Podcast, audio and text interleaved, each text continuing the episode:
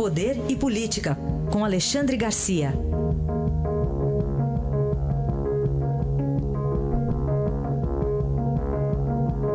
Bom, não sei se para abrir o Alexandre também teria algum comentário aviário, né? Mas bom dia, Alexandre. Pois é, passam tucanos em cima da minha casa aqui no fim da tarde. Ah, então pronto. Então você entende. É. Agora, pois é, o timbre desse tucano aí de São Paulo parece um pouco diferente do timbre dos tucanos aqui da, do Planalto Central. É o, é o sotaque, né? Sotaque. É, é, deve ser. Deve ser o sotaque.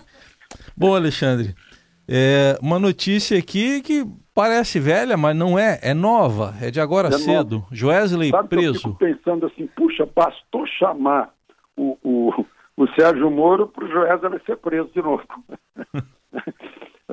Só, só de pairar assim o espírito do Sérgio Moro, Joesley preso de novo.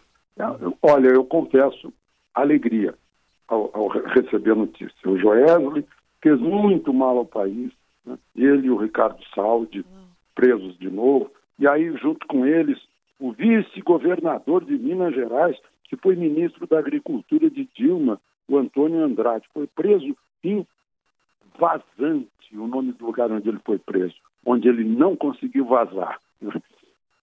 E, e mais o, o deputado estadual João Magalhães, que reclamava em telefonema com o Lúcio Funaro que o, que o, o, Antônio Andrade estava passando ele para trás na distribuição das propinas do Joesley por um grupo de, de MDBistas.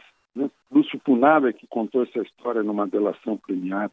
Olha, eu, eu acho que o Joesley é um símbolo, junto com o Marcelo Odebrecht, por exemplo são dois que representam o outro lado né, das propinas que alimentavam os políticos, os partidos políticos. Agora mesmo a gente viu aí, na quarta-feira, o depoimento de Marcelo e do pai dele, Emílio Odebrecht, confirmando né, que, que foi como retribuição dos favores que Lula, presidente, prestou a Odebrecht, que eles fizeram a reforma do sítio de Atibaia, tem, tem e-mails eh, de, de Palocci confirmando a, a, os negócios, né?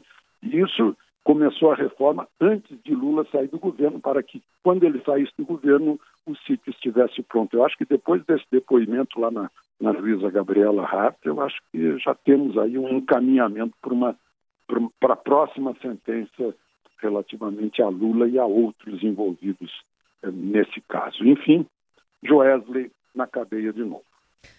Bom, e até o procurador-geral do Rio também estava naquele esquema do Cabral, né?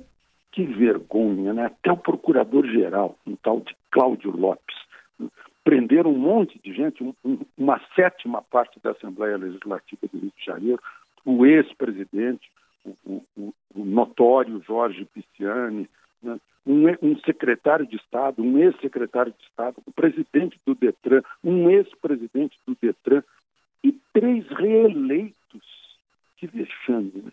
Esse, esse é o quadro do Rio de Janeiro. Envolveu até escola de samba na Marquês do Sapucaí, a Mangueira, porque o, Chiquinho da Mangueira, que é deputado estadual, também estava no esquema, usando até o nome da mãe, sem a mãe saber para eh, guardar o dinheiro que recebia do esquema de Sérgio Cabral.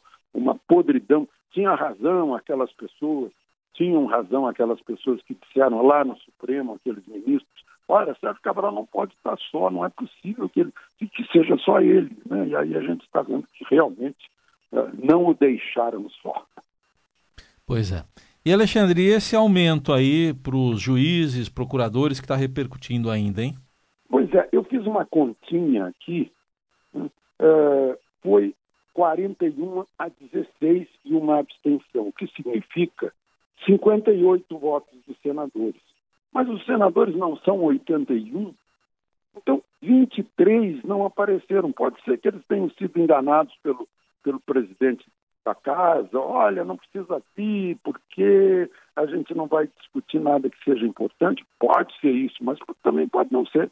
Né? E aí a ausência deles pode ter sido a causa disso tudo, que agora joga esse, esse tijolo radioativo nas mãos do presidente Temer, que foi tão cortês com o futuro presidente, que eu acho que ele deveria continuar fazendo a prática da cortesia né, e, e, não, não sancionando, vetando essa, esse aumento que vai causar aí de 6 a, de 4 a 6 bilhões de, de prejuízo. Né? Agora, por falar em novo governo, eu, eu, eu não consigo aceitar isso. Né? O, a, a, nova ministra da Agricultura é a deputada Tereza Cristina. Ela recém foi reeleita, recebeu 75 mil votos dos eleitores dela, para ela ter imunidade, não ter patrão a não ser os eleitores, né? e agir em nome deles na Câmara.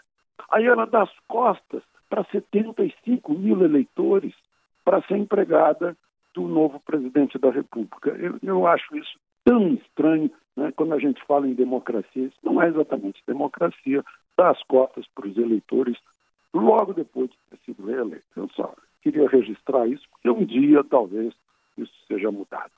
Muito bem, importante essa análise final, como também essa conta, 23 senadores que não apareceram. Não foram. Né? Não foram. Pois é. Importante. E Alexandre Garcia volta na segunda-feira aqui ao Jornal Eldorado. Um bom fim de semana. Aproveitem o fim de semana.